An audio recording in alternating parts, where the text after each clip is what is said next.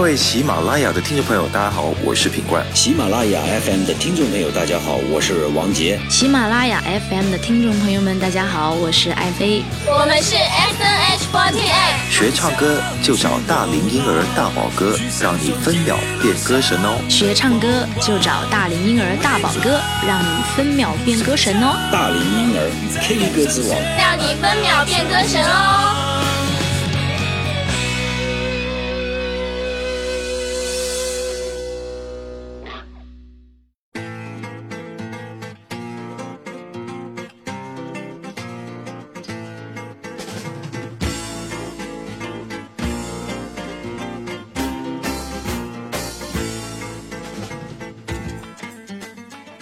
嗨，Hello，大家好，我是你们的好朋友大龄婴儿大宝哥，很开心在新的一期节目中又和大家见面了。今天呢，通过这个背景音乐，再加上今天节目的主题，大家会发现大宝哥做的是彻头彻尾的一期有关于世界杯的一期节目。其实我个人呢，是现在出来的一个新词的一个代言人，就是伪球迷。我除了在2002年韩国世界杯看过中国的呃比赛之外呢，其他的世界杯我基本上没有太关注，就连篮球我基本上也是关注在那个公牛队啊。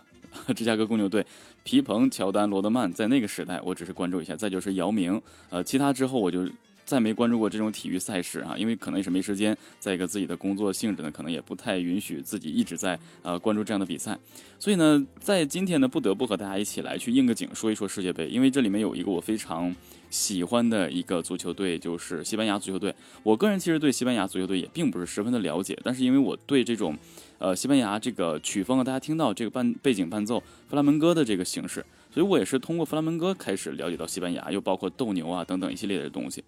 弗拉门戈呢是西班牙南部地区的这个来自于就是安达鲁西亚的一种地方音乐，然后它这个发展过程中其实受了一些阿拉伯音乐的影响，所以我通过音乐然后开始喜欢西班牙的一些呃建筑啊，包括它的这个人文呐，然后这个足球队我也是特别的去喜爱，因为开始我个人是喜欢巴西，但是后来发现其实西班牙跟巴西是属于同等二战之后的一个常胜的这个两支队伍，所以非常非常的厉害。昨天我也是在今天凌晨结束了。呃，这个这个看完了到西班牙的一场比赛，所以真的是非常开心。然后呢，正好就是借此机会来和大家一起来分享一下，呃，一些小的 世界杯的一些心得吧。所以和大家一起来聊一下这个球队。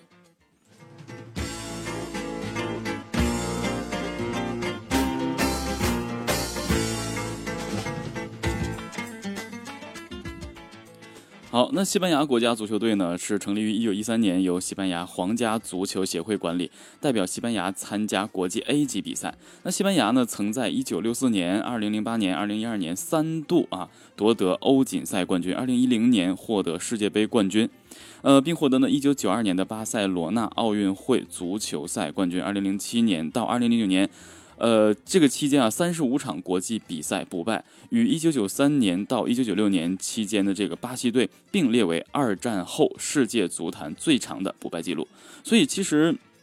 在这个西班牙足球队呢，大家可能更多关注的是这个巴西，但我个人还是比较喜欢西班牙足球队。说实话，我作为一个伪球迷，能够相对了解一个这个。足球队也算是很不易了，所以我在昨天呢，就是其实是今天凌晨嘛，二零一八年六月二十一日，西班牙在俄罗斯的这个世界杯小组赛第二轮以一比零战胜了伊朗队。虽然呢，在看比赛的时候呢，还是比较困倦的，但我依然还是磕着头把这场比赛看完了。那作为咱们这个一期音乐节目呢，呃，一定要推荐给大家一些相关的这个。音乐，所以今天要带和大家一起来分享的这首歌曲是来自西班牙国家队队长啊拉莫斯与西班牙歌手德马克弗拉门戈演唱的一首歌曲，叫做《你心中的另一颗星》，也是作为西班牙呃国家队的一首应援歌曲。所以我们一起来欣赏这首《你心中的另一颗星》。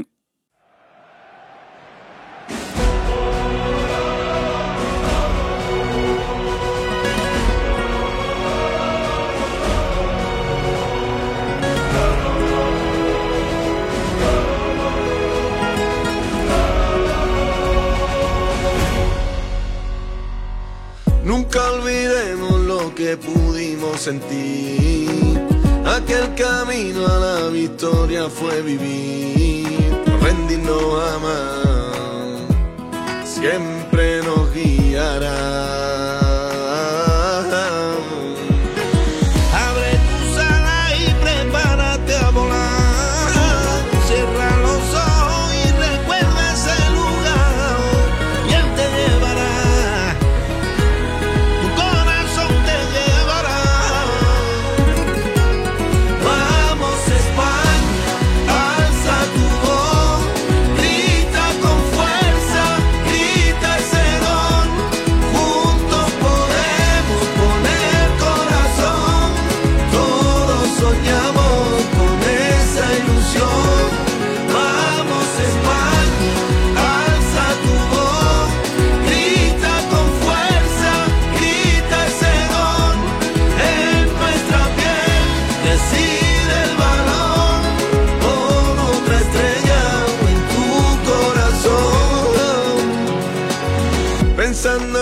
Alcanzaremos lo mejor, luchando junto hacia la estrella con honor. Tenemos que intentar que la roja brille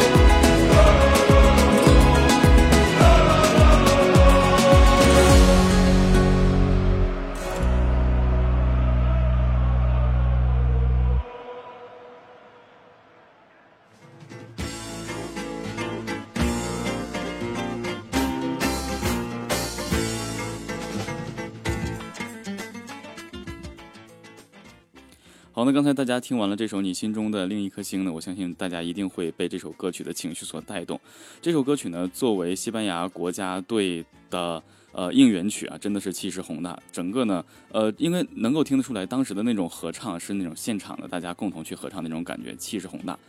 呃，那接下来我们一起来插播今天的这个新闻哈，就是在北京时间六月二十一日凌晨两点，二零一八年俄罗斯世界杯小组赛 B 组迎来一场焦点之战，传统豪门西班牙队在喀山竞技场迎战亚洲劲旅队啊、伊朗队。然后呢，上半场比赛呢，西班牙球队呢遭遇伊朗的铁桶阵啊破门乏术。那在这个迭戈科斯塔下黑脚踩踏伊朗门将，逃过这个判罚之后呢，呃，半场战啊之后，两队基本上是零比零的一个状态。然后下半场呢，伊朗队后卫解围，那踢在了这个迭戈科斯塔腿上，然后呢，呃，破门。但是此后呢，伊朗队呢打进一球，但是 VAR 回放啊显示越位进球无效，最终西班牙队一比零小胜伊朗。那两战结束之后呢，积四分。由于呢净胜球和进球数都和葡萄牙队持平，目前两队并列第一，然后伊朗队排第三。小组赛末轮，三支球队将争夺啊、一个晋级名额。但说实话，其实我个人对足球什么赛事啊，包括怎么晋级啊，我个人是完全不懂的。通过一些恶补呢，我和大家一起来去分享，并且做这期节目，因为毕竟我还是比较喜欢西班牙队的，虽然我并不熟知哈。呃，但是其实作为一个观看球的一个球迷，你是伪球迷也好，但是我们却应该知道要怎么去看球。其实像今天这期节目的话，只是和大家一起来聊这样的一个过程。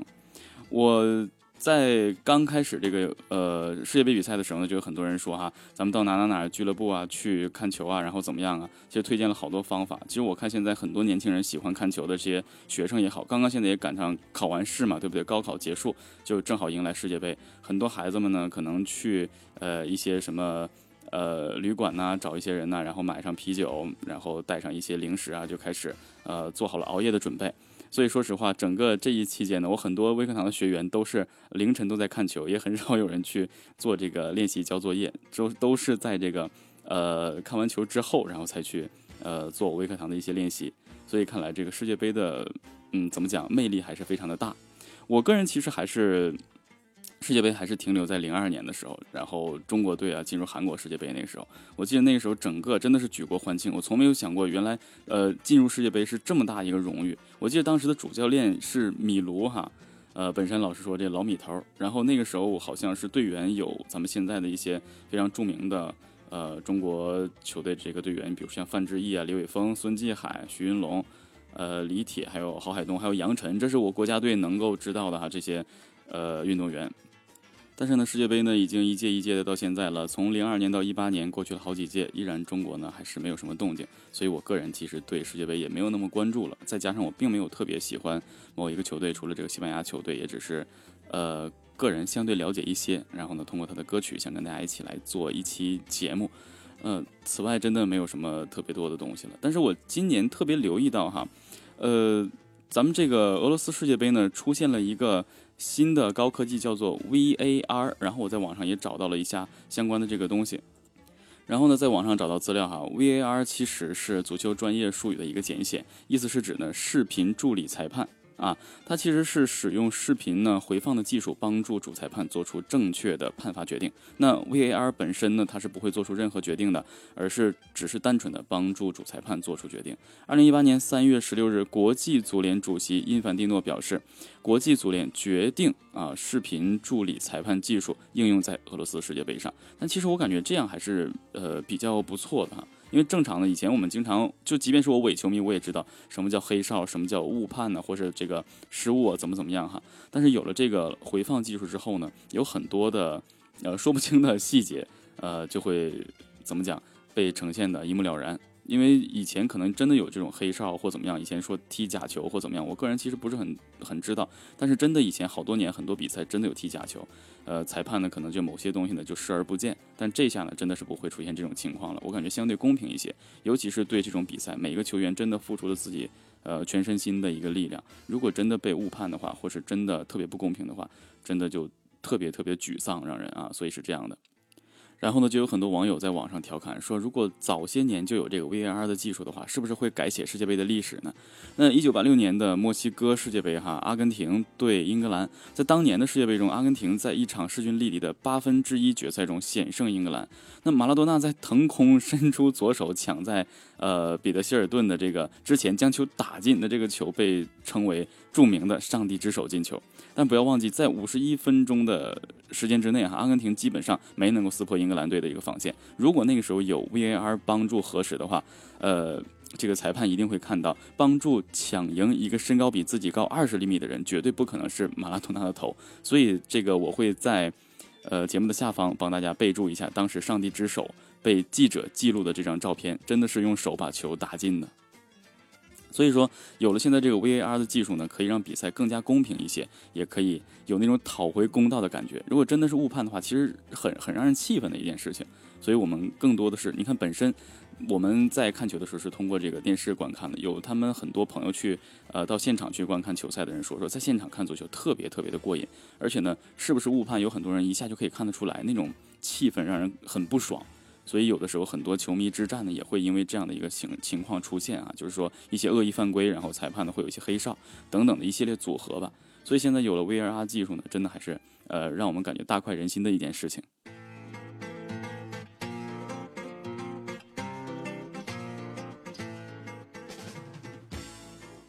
好，那么欢迎大家回到节目中来。那其实作为一个伪球迷的我呢，能和大家说出这么多呃有关于世界杯的一些相关的东西呢，已经挺不容易了。其实已经是绞尽我所有的脑汁，能够说出这些东西。也希望和我一样的这些呃伪球迷的男生朋友们呢，可以 get 到我在节目中说的点。